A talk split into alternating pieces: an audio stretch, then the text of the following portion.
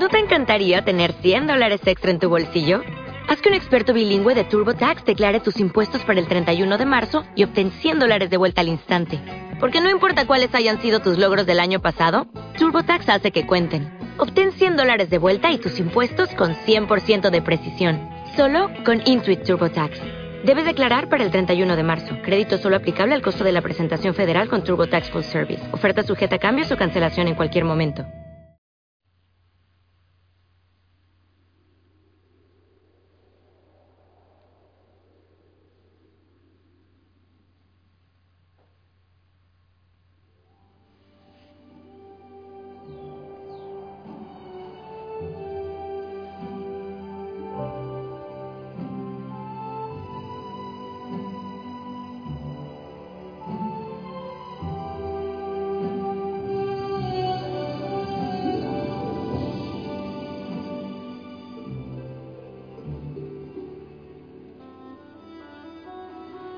Buen día. Que el Señor te bendiga, que tengas gozo, que tengas paz. Yo te envío un fuerte abrazo. Abrazo de oso, abrazo de gol. Espero que estés en pura bendición, gozando de este amanecer. Yo sí, disfrutando del frío del amanecer, aquí en la soledad de la ermita, en Monte Tabor. Disfruto de la creación, del aire, de todo lo que eh, va llegando con la luz. Gloria al Señor por cada día que nos permite para adorarle, para glorificarle. Espero que estés muy bien, pilas a orar. No te olvides ir a tu rincón de oración, ir a orar, a hablar con el Señor. No empieces el día corriendo. Debes tener un ratito para entregar todo en la presencia del Señor. Tus manos, tus pies, tus labios, todo. Y también me gusta que revises cómo amaneciste. Mm, primero, cómo está tu cuerpo, si descansaste, si hay dolor, incomodidad, si hay algo en tu cuerpo que no te hace sentir bien. Analízalo y entréguelo al Señor. En tu mente, alguna idea que está dando vueltas y, te, te turba, te molesta, te incomoda, ponlo en manos del Señor. O cómo está tu aspecto espiritual lo sientes cerca, sientes que Él está a tu lado, que Él te acompaña en todo momento. En fin. Familia linda, um, oramos este día de manera especial por los que se han ido a la eternidad, para que el Señor les muestre su rostro. Quiero compartirte la palabra del Señor del Evangelio según San Mateo capítulo 8 versículos 18 al 22. Escucha. En aquel tiempo, al ver Jesús que la multitud lo rodeaba, les ordenó a sus discípulos que cruzaran al lago, el lago hacia la otra orilla, hacia la orilla del frente. En ese momento se le acercó un escriba y le dijo, Maestro, te seguiré a donde quiera que vayas. Jesús le respondió, las zorras tienen madrigueras y las aves del cielo nidos, pero el Hijo del Hombre no tiene en dónde reclinar la cabeza. Otro discípulo le dijo, Señor, permíteme ir primero a enterrar a mi padre. Pero Jesús le respondió, tú sígueme y deja que los muertos entierren a sus muertos. Palabra del Señor.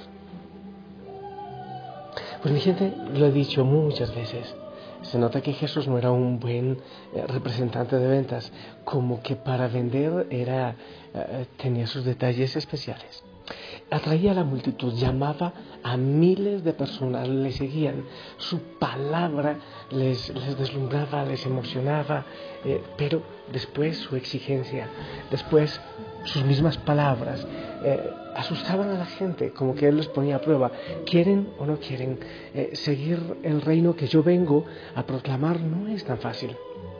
Es lo mismo que en el discurso eucarístico, cuando estaba hablando de, tomar su cuerpo, su cuerpo que es verdadera comida, su sangre que es verdadera bebida, cuando estaba hablando en eh, este discurso eucarístico, después les dicen, ustedes también se van a ir.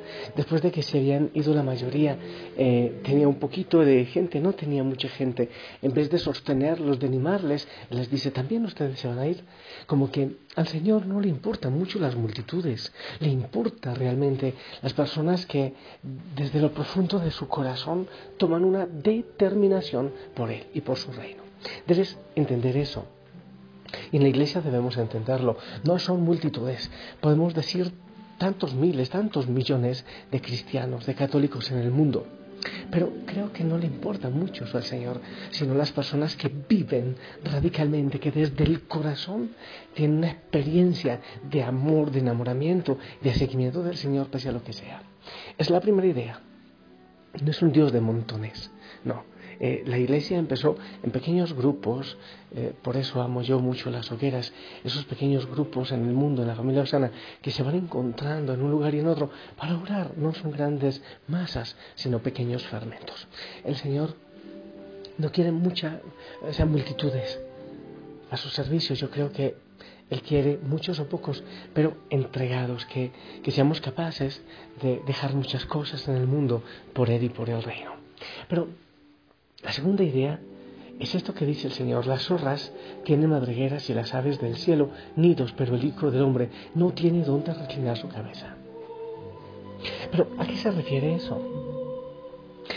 Eh, vamos al, Antiguo Testamento. Eh, Dios desubica, descuadra a Abraham y lo manda, a pesar de ser un viejo, eh, lo manda, lo envía a una tierra nueva. A Moisés lo manda al desierto, muchos años, lo manda a prepararse al desierto. Al pueblo escogido lo manda 40 años caminando por el desierto, sin nada, con lo poco, poco que tenían, sin ningún tipo de seguridades. Pero ¿por qué esa tendencia de Dios de sacudirnos las pocas cosas que tengamos? Como es de difícil hoy tener lo que se tiene, no es tan fácil el trabajo, tener el dinero, tener la casa, tener el auto. ¿Por qué entonces desde siempre el Señor quiere mandarnos al desierto, quiere mandarnos sin nada y hoy nos dice que no hay dónde reclinar la cabeza? No nos promete nada. San Pablo por allá, perdón, San Pedro, le dice, Señor, te hemos seguido. Ahora que nos toca. Ah, sí, les va a dejar quien dejó padre y madre, tendrá el ciento por uno, hermanos, tierra, estatal. Pero también persecución. ¿Sabes? En el desierto, porque es hermoso la vida del desierto donde el Señor nos manda muchas veces, no solo a los antiguos, sino también a nosotros nos envía el desierto. Es porque allá no hay nada. Allá no hay señal de celular, no está la comodidad de una sala con el televisor, no está la comodidad con todos los amigos, con toda la gente que me halaga, que me admira. Cuando no hay nada, cuando el Hijo del Hombre no tiene dónde reclinar la cabeza, solo puede reclinar la cabeza en Dios mismo. Porque es cuando no tenemos nada, cuando no tenemos apegos, cuando no tenemos nuestro corazón eh, puesto en los apegos, pues es entonces ahí donde podemos hablar con el Señor, donde podemos escucharle a Él, donde podemos escuchar el propósito que Él tiene para nosotros en la vida. Por eso no hay que tener ni siquiera donde reclinar la cabeza. Porque donde están tus tesoros, allí está tu corazón. Y si tu vida está llena de tesoros o tesorillos de este mundo, pues no vas a poder tener el corazón dispuesto para el Señor. Así que es un buen día para medir cómo son nuestros apegos, cómo son tus apegos. Tienes muchas cosas donde reclinar la cabeza, entonces es muy probable que no tengas cabeza para Dios. Es muy, tienes eh, muchos tesoros en los cuales está ocupado tu corazón, pues es muy probable que no tengas corazón para Dios. Cuando nos ocupamos tanto de las cosas de este mundo, pues no tenemos mucho espacio en el corazón y en la mente para el Señor. Siempre he dicho que nada nos pertenece. Nada nos pertenece. Si nos perteneciera algo, podríamos llevarlo para la eternidad en esta vida tan corta, es una vida tan, tan corta. Si algo realmente nos pertenece, entonces podemos irnos para, después de muertos, entrarías en el cajón o en el cajoncito de, las cenizas. Eh, celebraba estos días la Eucaristía y estaba el cumpleaños de Stephanie, 10 años, el cumpleaños de Bella Consu, 50 eh, años, y a un lado también una cajita con unas cenizas de una persona que había muerto, de un anciano que había muerto. Entonces yo le decía, mira Stephanie, a tus 10 años tienes todavía que luchar para llegar hasta la edad que tiene Bella Consul. Lo que el Señor te regale, no, no se sabe, ¿eh? pero hay que trabajar mucho y después eh, el siguiente paso es terminar así. Este Señor ya estaba en cenizas eh, y, y todo lo que él había luchado en su vida no entraba en ese pequeño cajón. Cuando ponemos nuestro corazón en el Señor, en el Señor encontramos todos los tesoros, en Él encontramos el gozo. Incluso en la oración. Cuando nosotros tenemos demasiados bordones para orar, cuando tenemos demasiados apegos, cuando nuestra mente piensa en una cosa y en otra y en otra, es muy difícil realmente entrar en, en un ambiente de serenidad, de quietud y de silencio en oración. La oración debemos llegar así, sin nada, desarmados, dejando tantas cosas a un lado, poco a poco, porque no hay dónde reclinar la cabeza. Se me viene ahora a la mente Getsemaní. El Señor Jesús, en medio de su angustia, ni siquiera contó con los más cercanos, que le habían seguido, que le habían escuchado y ya estaban dormidos. Y solo ahí vino el ángel a auxiliarlo. Cuando el Señor se dio cuenta, es posible que hubiese tenido algún tipo de apego en el consuelo de estos muchachos que ya estaban dormidos. Pero cuando él se dio cuenta que ni con ellos contaba, fue ahí donde volvió a sentir la paz, porque recibió el consuelo de lo alto. Cuando queremos recibir el consuelo, cuando queremos recibir los halagos de las criaturas, de los seres humanos, de las cosas, pues es bastante probable que no nos demos cuenta que el Señor nos está ofreciendo en ese momento el consuelo. Él es el todo, Él es nuestra perla. ¿Dónde tienes tu corazón? ¿Cuáles son tus apegos? ¿A qué dedicas más? ¿A buscarle al Señor o a conseguir dinero? ¿A halagar a los demás a llenarte del amor del Señor. ¿Dónde reclinas tu cabeza? ¿Quién es tu tesoro? Tú eres mi fuerza y mi canción, tú mi riqueza y mi porción,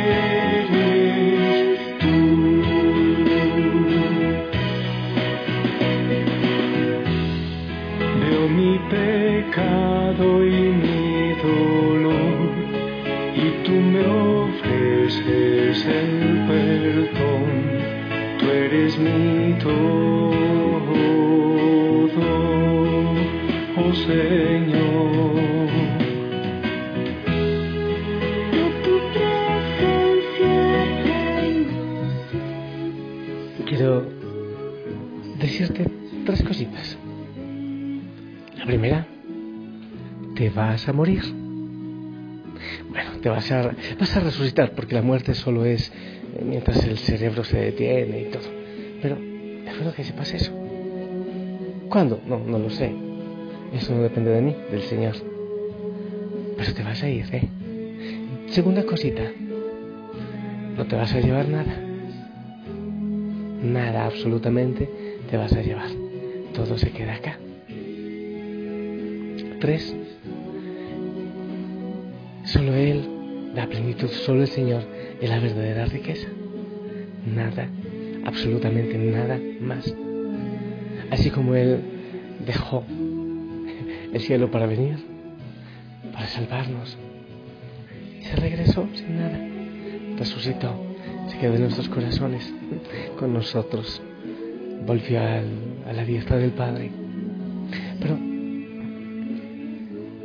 Descubrir que nada, nada fuera de Él te da plenitud, que muchas cosas se convierten en estorbo, sí, literal, en estorbo para encontrarle a Él.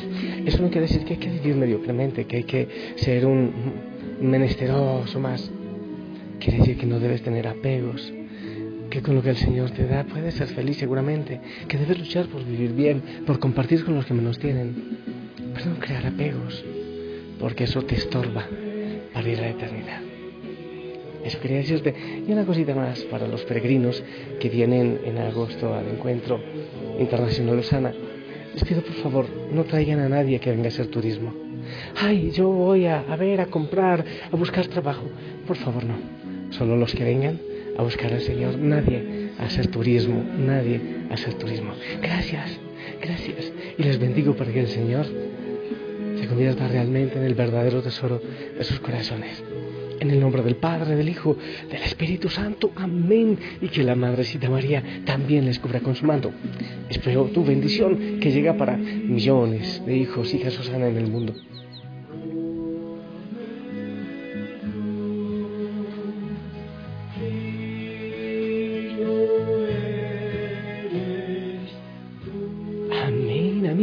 Gracias por tu bendición. Eh, oye, ponte el uniforme, sonríe eh, en Cristo, siempre gozosos, alegres, con calma. Habla con calma, camina despacio, disfruta. En Él vivimos, nos movemos existimos. Él es nuestro tesoro, nuestra perla, nuestra riqueza. Disfruta cada momento como si fuese el primero. Te amo en el amor del Señor. Que tengas un día precioso y si Él lo permite, nos escuchamos en la noche.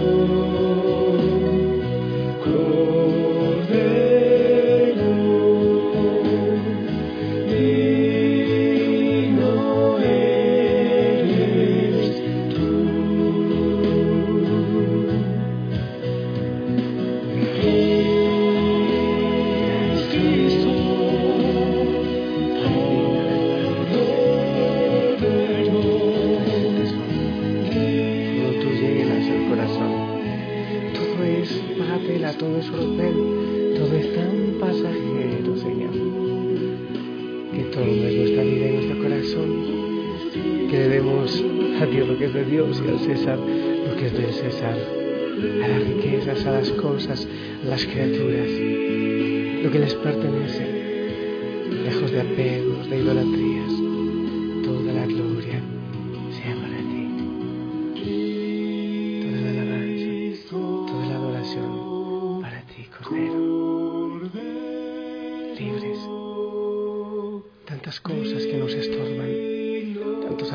tantas cadenas, buscando afecto, reconocimiento, amor, siempre esperando. Y tú tienes el amor a torrentes y raudales